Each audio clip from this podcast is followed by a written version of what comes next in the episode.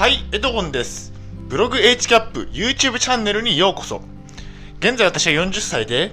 統合失調症を患って3年間精神病院に入院をしていました。今は無事に退院できて、ここグループホームで生活をしています。ブログ HCAP も2年間運営していて、統合失調症にフォーカスして発信をしています。えっ、と、IT 系で8年間働いてきまして、国家資格もいくつか持っています。え本日の内容は、下の概要欄にも、えーえーと目次を入れておきましたので、合わせてご確認ください。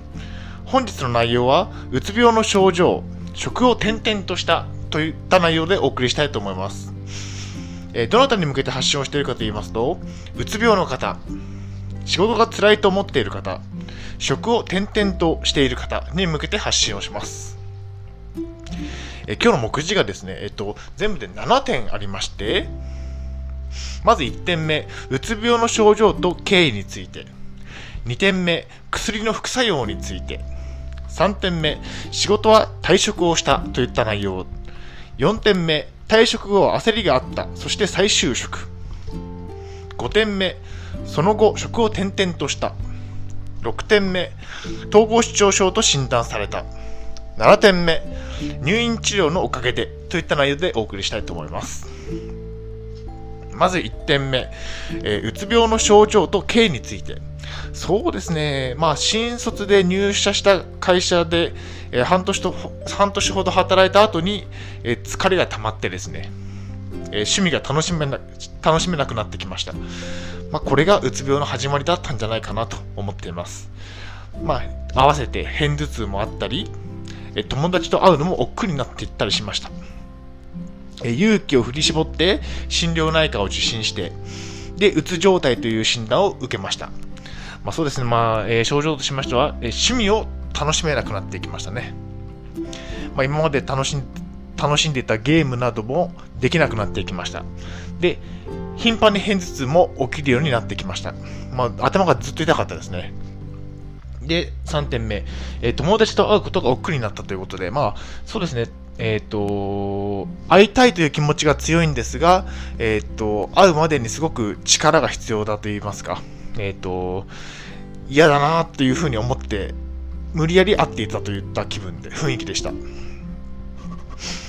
で、えーそれでうつ病と診断されたということですね。まあ、勇気を振り絞って、えーと心療内科に行ったということです。で、目次の2点目、えー薬の副作用ということで、まあ、私は処方された薬が、えトレトレドミンとソラナックスだったんですが、まあそうですね、えっと、仕事中にすごい眠気に襲われたりしました。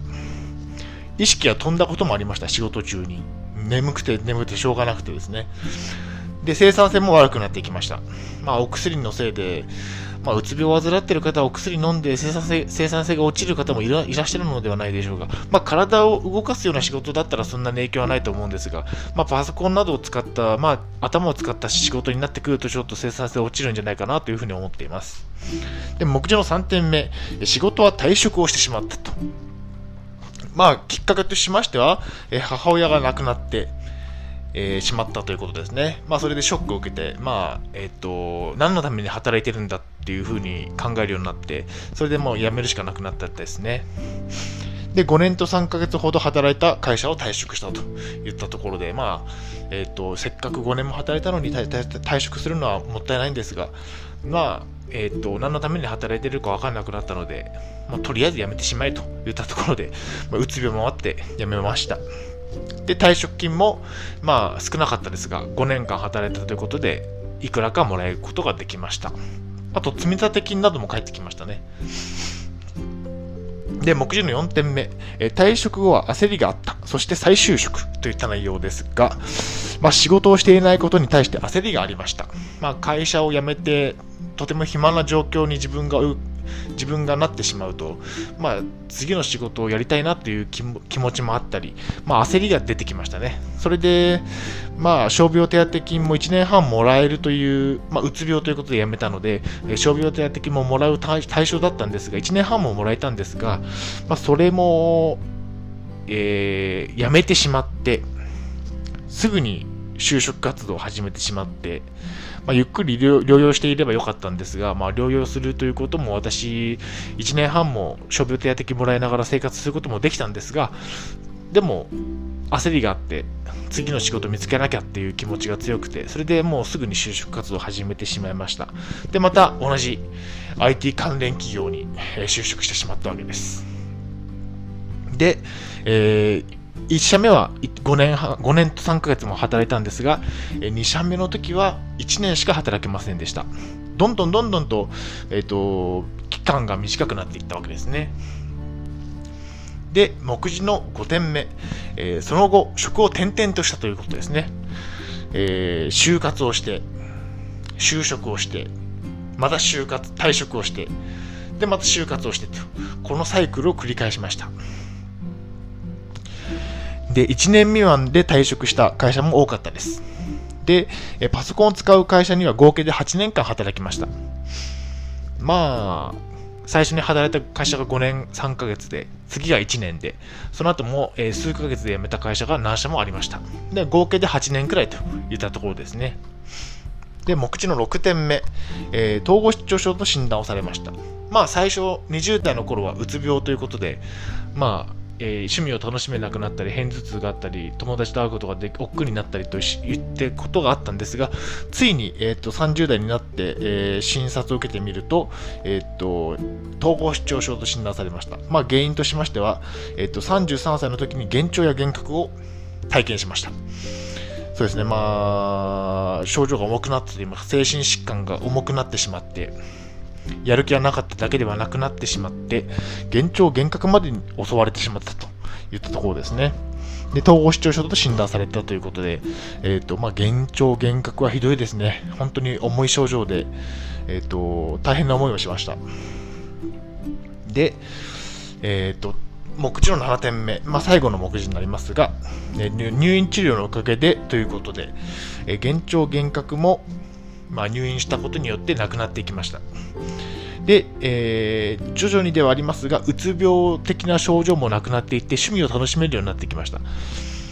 で、楽しかった日々を取り戻していきました。まあ、入院治療がそこまで効果があったのかということですね。えーと、結構私には効果があって、まあ、薬も継続して入院中は飲むことができて、それでどんどんどんどん良くなってきましたね。で、友達と遊ぶ約束もしたりしたりしました。で、薬は寝る前、えーと、2, 2錠だけ飲むことになっていました。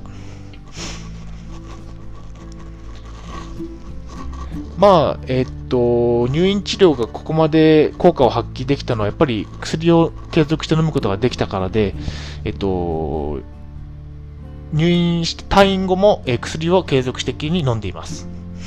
で、えっ、と、障害者求人への応募を考えていたんですが、え結局は、え起業すると言ったところで、えっ、と、今は考えています。うんまあ、お金は金銭的に稼ぐということはあまり考えてなくて、えっ、と、まあ、趣味と趣味の延長線上として、ちょっと企業活動してみようかなと思っています。でそうですね、えっと、入院治療も効果があるということで、え自分でもびっくりしているんですが、えっとまあ、結局、強制入院されて、えっと、入院してしまって、それで、えー、よ3年間は入院して良くなったということですね。まあ、薬も飲み続けてといったところで。で、以前の自分に言いたいことは、え入院する前にお薬をしっかり飲んでおくといったところですね。本当に薬を飲まずに、えー、統合失調症統合失調症と診断されても、え薬を飲まずに生活していたので、えっと、本当に症状が安定しませんでした。それで強制入院になって精神病院に入院してしまってで3年間入院治療服薬治療を続けて良くなってきたので退院といったところで、えっと、本当に服薬というのはとても重要で飲み続けなければいけません。で、今日の、えー、動画はこれで終わりにしてもいいんですが、最後に1点だけお伝えしたいことがあります。やる気が起きない人は入院治療も視野に入れましょうということで、まあ、私が、えーと、経験したことは、まあ、このような趣味を楽しめなくなるとか、片頭痛であるとか、友達と会うことが億劫になったという症状が現れたときに、えーとまあ、お薬で治療するのはいいんですが、私の場合は治らなくてで、入院治療をするのも結構おすすめな方法になっています。まあ、今回私は入院を3年間もすることになって、まあ、そのその3年間のおかげでやる気も出てきましたし、幻聴幻覚もなくなってきました。もう統合失調症の症状とうつ病の症状が合わせて改善されてという改善されていったということですね。なので、まあ、入院治療をするのも一つの手ではあります。まあ、確実に良くなるとは思います。何もない刺激のない空間に強制的に入ることになるので、えー、とても、えーと、治療にはいい環境です。はい、では、えー、本日のまとめに入っていきたいと思います。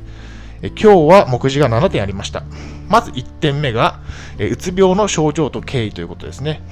まあ、入社にして半年ほど働いた後に疲れが溜まって、で、趣味が楽しめなくなったり、偏頭痛があったり、友達と友達と会うのが億劫になったりしていったということですね。で、目次の2点目、え薬の副作用ということで、まあ、トレトレドミンとソラナックスを飲んで、飲んでいて、仕事中に眠気に襲われたりしましたということですね。